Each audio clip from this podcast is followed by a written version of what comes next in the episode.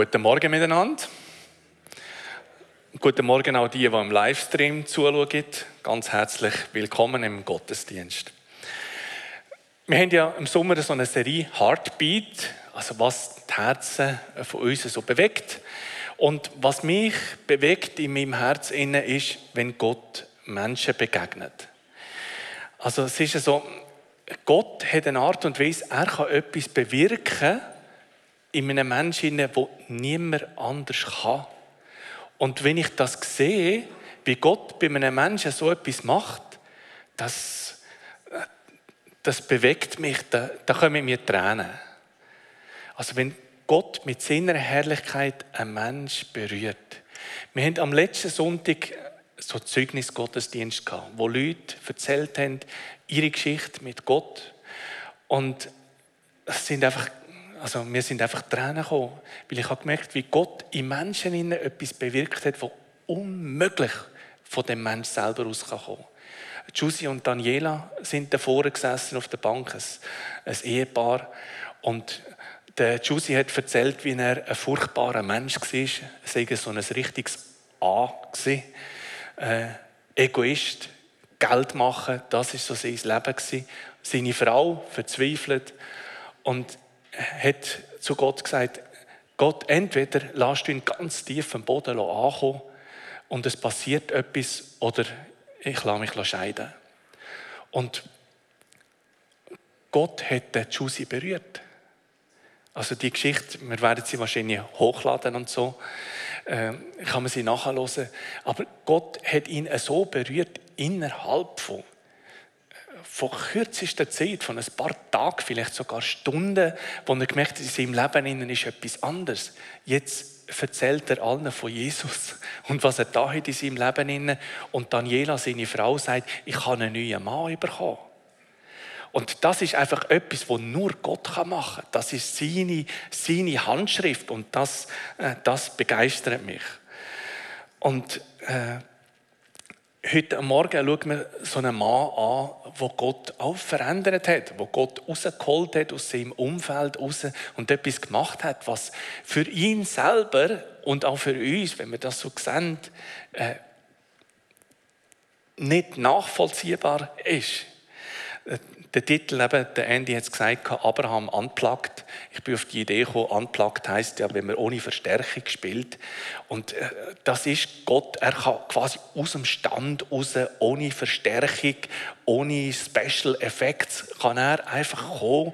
Er redet zu einem Mann mitten in der Wüste und ein Wunder passiert. Und das ist, das ist Gott und von dem möchte ich heute Morgen ein bisschen erzählen. Ich bin im letzten Monat mit meiner Frau, äh, einer von unseren Töchtern, mit unserem Sohn und mit der Schwiegertochter in Israel gewesen.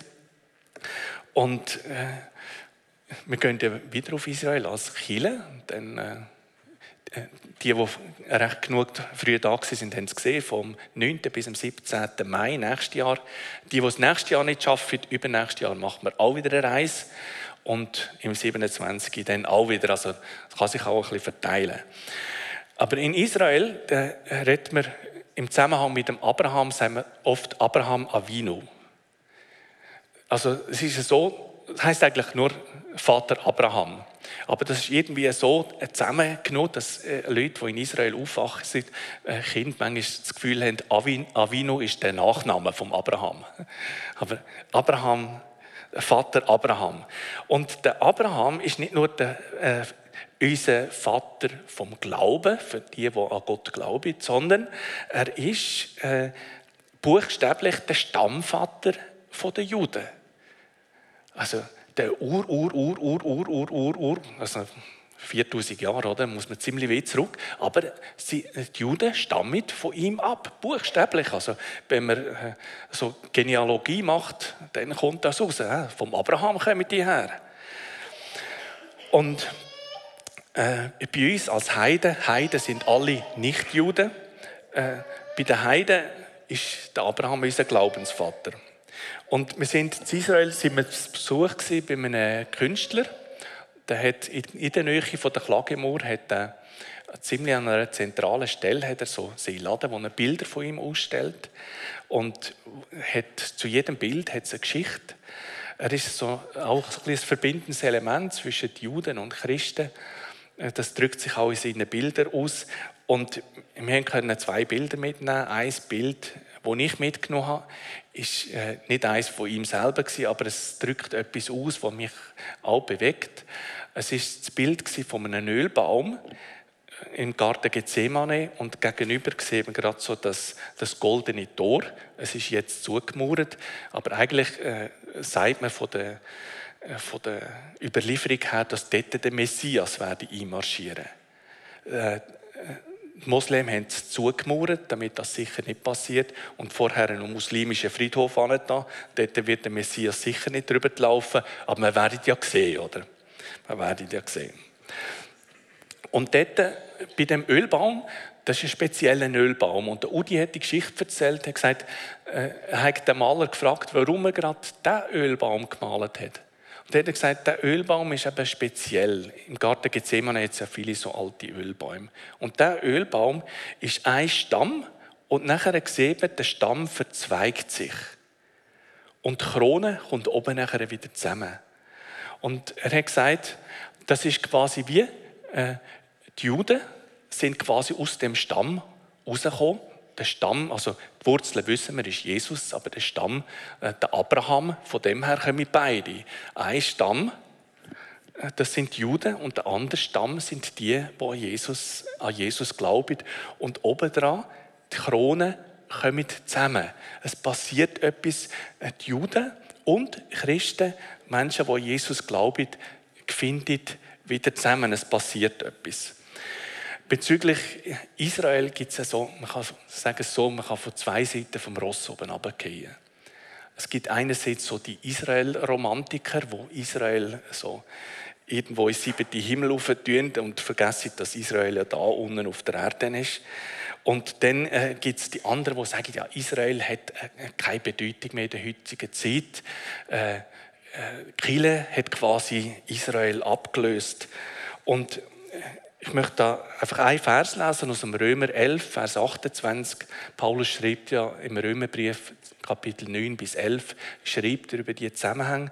Und im Römer 11, 28 ist, ist so ein zentraler Vers. Vom Evangelium her gesehen sind sie Feinde und das um euretwillen. Von ihrer Erwählung her gesehen aber sind sie Geliebte und das um der Väter willen. Also vom Evangelium her gesehen sind sie Feinde, das heißt, äh, ein großer Teil vom Volk Israel hat Jesus als Messias abgelehnt. Das hat wiederum den Heiden die Möglichkeit gegeben, also uns äh, Nichtjuden die Möglichkeit gegeben, das Evangelium zu hören. Und der zweite Teil von ihrer Erwählung her gesehen, also die Erwählung, die vom, vom Abraham hergekommen ist, in die werden viele Völker gesegnet sind, aber sind sie Geliebte, das um der Väter willen. Also das ist so die Abraham-Bedeutung auch jetzt vom Abraham. Und jetzt komme ich in den Text hinein. Wo der Abraham berufen worden ist, das ist im 1. Mose 12, Vers 1 und folgende. Der Herr sprach zu Abraham, geh fort aus deinem Land. Der Luther schreibt Vaterland. Aus deiner Verwandtschaft und aus deinem Vaterhaus in das Land, das ich dir zeigen werde. Ich werde dich zu einem großen Volk machen und dich segnen und deinen Namen groß machen. Ein Segen sollst du sein. Ich werde segnen, die dich segnen. Wer dich verwünscht, den werde ich verfluchen. Durch dich sollen alle Sippen der Erde Segen erlangen. Da ging Abraham, wie der Herr ihm gesagt hatte, und mit ihm ging auch Lot. Abraham war 75 Jahre alt, als er von Haran auszog. Abraham nahm seine Frau Sarai, seinen Neffen Lot und alle ihre Habe, die sie erworben hatten, und alle, die sie in Haran hinzugewonnen hatten. Sie zogen aus, um in das Land Kanaan zu gehen, und sie kamen in das Land Kanaan. Abraham zog durch das Land bis zur Stätte von Sichem bis zur Orakeleiche. Die Kanaaniter waren damals im Land. Der Herr erschien Abraham und sprach: Deinen Nachkommen gebe ich dieses Land. Dort baute er dem Herrn, der ihm erschienen war, einen Altar. Von da brach er auf zu dem Gebirge östlich von Bethel und schlug sein Zelt so auf, dass er Bethel im Westen und Ai im Osten hatte. Dort baute er dem Herrn einen Altar und rief den Namen des Herrn an. Dann zog Abraham immer weiter dem Negev zu. Vielleicht etwas zu der Vorgeschichte. Bevor Abraham berufen worden ist, gerade im Kapitel vorher, ist der Turmbau von Babel. Also die Menschen haben sich quasi ein eigenes Denkmal setzen, unabhängig von Gott selber etwas aufbauen, wo niemand mehr zerstören kann. Gott ist dort gekommen und der Turm zu Babel ist zerstört worden. Sprachverwirrung äh, ist passiert. Die Menschen sind in die ganze Welt verstreut worden. Äh, es ist also ganz ein neues Kapitel hat angefangen. Alles ist eigentlich zu Boden gewesen, zerstreut und verteilt, wo früher eine Einheit da war. Denn das ist ein Teil. Und der andere Teil war, der Ruf hat Abraham in Haran erreicht. Und zwar im, in der Apostelgeschichte wird das erwähnt, in welchem Zusammenhang das, das war. Und zwar Apostelgeschichte, Apostelgeschichte 7, Vers 2. Das äh, sagt der Stephanus, Brüder und Väter, hört mich an. Der Gott der Herrlichkeit erschien unserem Vater Abraham, als er in Mesopotamien lebte, ehe er sich in Haran niederließ. Das Wort niederließ heißt eigentlich definitiv sesshaft werden. Also Gott hat zum Abraham geredet, bevor er sich wirklich niedergelassen hat und so gemütlich quasi in Haran sich ein Leben eingerichtet hat. Und vielleicht ist es bei dir heute Morgen so, dass so ein, ein Trümmerhaufen da ist oder Verwirrung da ist, äh, wie es war beim Turmbau zu Babel? Oder vielleicht äh, so, dass du dich quasi das Leben fast auf ein bisschen einrichten, auf ein schön, ein bisschen bequem machen, äh, kein grosses Risiko und so, alles ein bisschen abschätzbar. Denn da drin hat Gott jetzt drin geredet. Und ich wünsche mir, dass wenn, wenn bei dir so etwas da ist, dass Gott zu dir in dein Leben hineinredet, etwas aufmischt und etwas tut, wo nur Gott tun kann. Der Abraham war der Vater vom Glauben. Und Glaube baut auf auf Gottes Wort. Alles beginnt eigentlich mit dem, was heißt, der Herr sprach der Herr sprach zu Abraham. Gott hat ein neues Kapitel auf, aufgetan. Und er hat zum Abraham geredet, hat etwas in Bewegung gesetzt. Und es ist so, Gott ist der, der etwas in Bewegung setzt. Auch am Anfang der Schöpfung ist es Gott, der hineingeredet hat in die Schöpfung hinein. Im Anfang heißt es, er schuf Gott Himmel und Erde. Die Erde war wüst und wirr und Finsternis lag über der Urflut und Gottes Geist schwebte über dem Wasser. Also, das Tohu Wabohu ist der Begriff, der dort gebraucht wird. Ein Tohu Wabohu. Und es gibt in unserem Leben einen Zustand, wo so ein Tohu Wabohu ist, wo Orientierungslosigkeit da ist, wo man Orientierung braucht. Es ist da angetönt, das heißt, der Geist Gottes schwebt über dem Wasser, brütet über dem Wasser, wie eine Henne brütet auf dem Ei. Und nachher kommt quasi der Funke. Gott, wo dort drin redet. Und es heißt, und Gott sprach, es werde Licht und es ward Licht. Und so ein Wort von Gott hat einfach eine kreative Kraft. Das schafft etwas Neues. Das schafft äh, Hoffnung, wo keine Hoffnung ist. Es verschafft einen Durchbruch, wo kein Wiederkommen ist. Gott ist möglich mit einem Wort alles zu tun. Jesus sagt, meine Worte sind Geist und Leben. Sein Wort bewirkt etwas. Ein hebräischer Begriff für Wort ist Dabar. Und man kann das sich so ein vorstellen, äh, Gott rettet. Also er nimmt einen Mensch, der vor ihm ist, und er redet zu ihm. Und im Reden innen ist eine Kraft, die den Mensch dort anführt, äh, in das hinein, das zu tun, was, was Gott für ihn parat hat. Das Wort hat also wirklich eine schöpferische Kraft, die etwas in Bewegung setzt wo etwas macht, was sonst nicht möglich ist. Wie kommt man so ein Wort über? Also beim Abraham ist einfach so out of the blue gesehen. Wir wissen nicht, äh, was vorausgegangen ist. Aber wir wissen, wie wir, wie wir so ein Wort können, können überkommen von Gott, wenn wir eins brauchen. Es heißt, suchet mich, so werdet ihr mich finden. Klopft an, so wird euch aufgetan. Bittet, so wird euch gegeben. Also wir können uns ausstrecken nach Gott. Und so ein äh, Stichwort ist für mich Sehnsucht. Eine Sehnsucht nach Gott. Eine Sehnsucht, äh, äh, ich kann sagen, eine hoffnungsvolle Verzweiflung.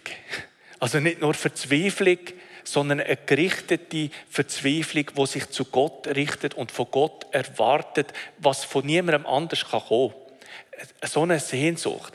Und die in unserem Leben zu kultivieren, auch in meinem Leben zu kultivieren, finde ich etwas, etwas vom Wichtigsten. Gott kann, ein Wort von ihm macht einen Unterschied. Denken an die Hannah, die äh, auf kein Kind hat können. Nachher quasi im Heiligtum inne war und betet hat voll Verzweiflung. Gott hat ihr Gebet erhört. Gott sieht dich, wenn du irgendwo äh, mitten in der Wüste dich ausstreckst. Und so ein Wort von Gott macht eine Veränderung. Äh, Thomas Duss, einer von unseren Pastoren, Krebs mit Metastasen in den Knochen und wo er verzweifelt war, eines an einem Morgen, hat ihn die Angst gepackt. Und das ist so, wenn man plötzlich merkt, das Leben, äh, es hat ein absehbares Ende. Dann kommt Angst auf. Und in seiner Angst ist er aufgestanden und gesagt, ich brauche ein Wort von dir, Gott. Er ist aufgestanden in die Stube und hat gesagt, Herr, ich brauche ein Wort.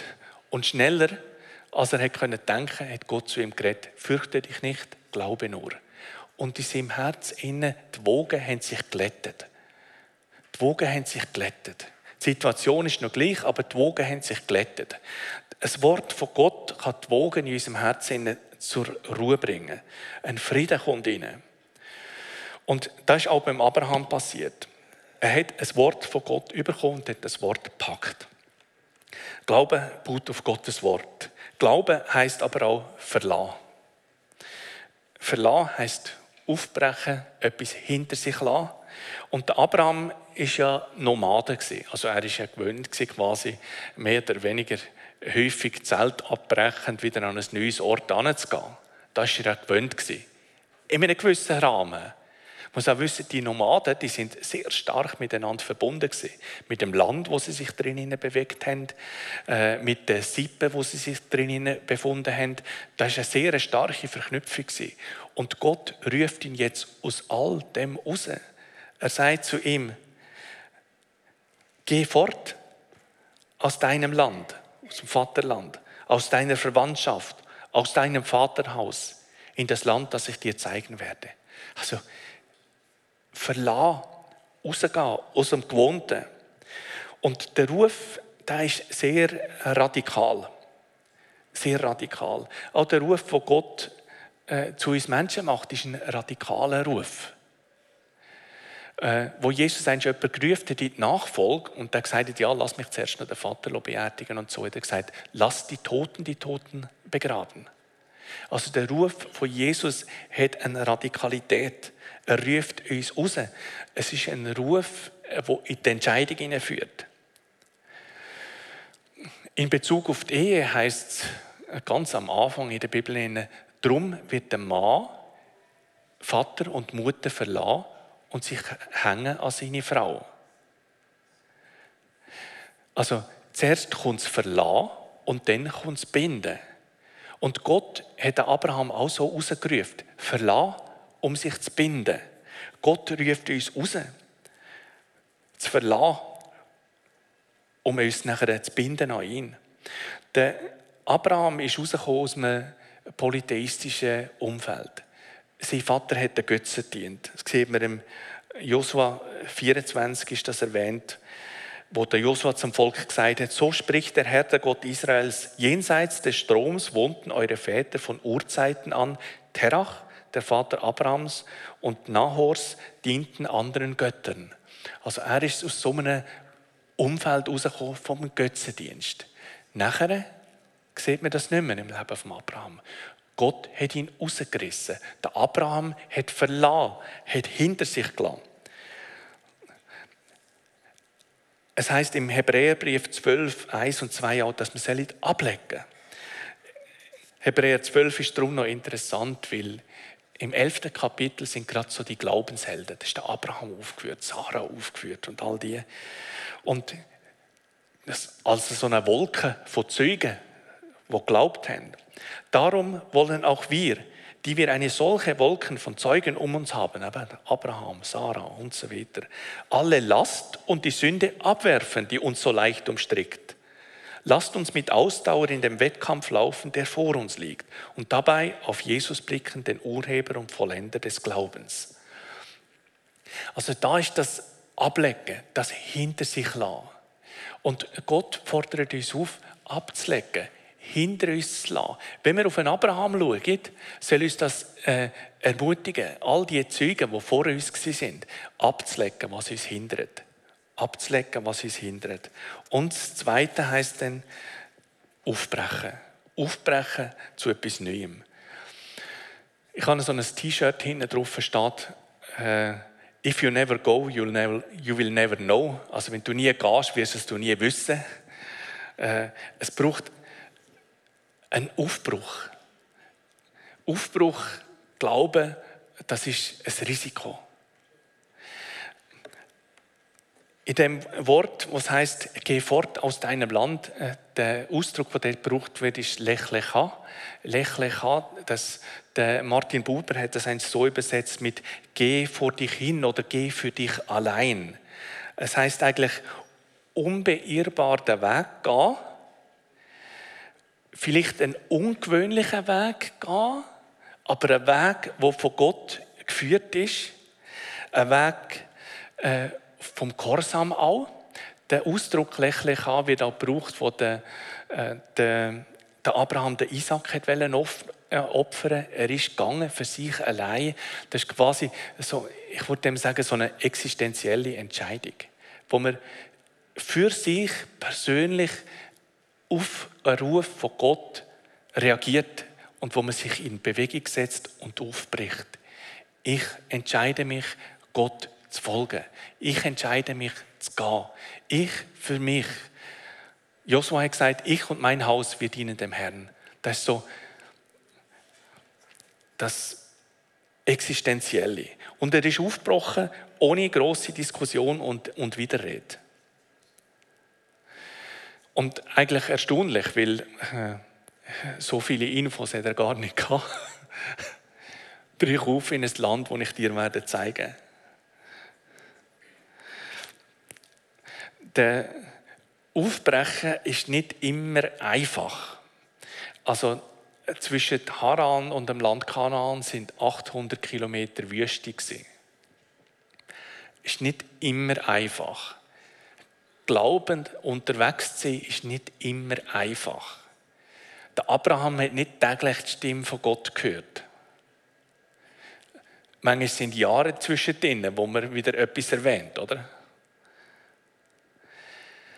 Er hat auch nicht gewusst, äh, wo es genau angeht. Das ist erst mit der Zeit dann klar geworden. In Sichem, wo Gott ihm nachher gesagt hat, schau, das, das Land, wo du jetzt da siehst, das gebe ich dir. Der hat gewusst, ah, das ist das Land. Vorher war er einfach unterwegs.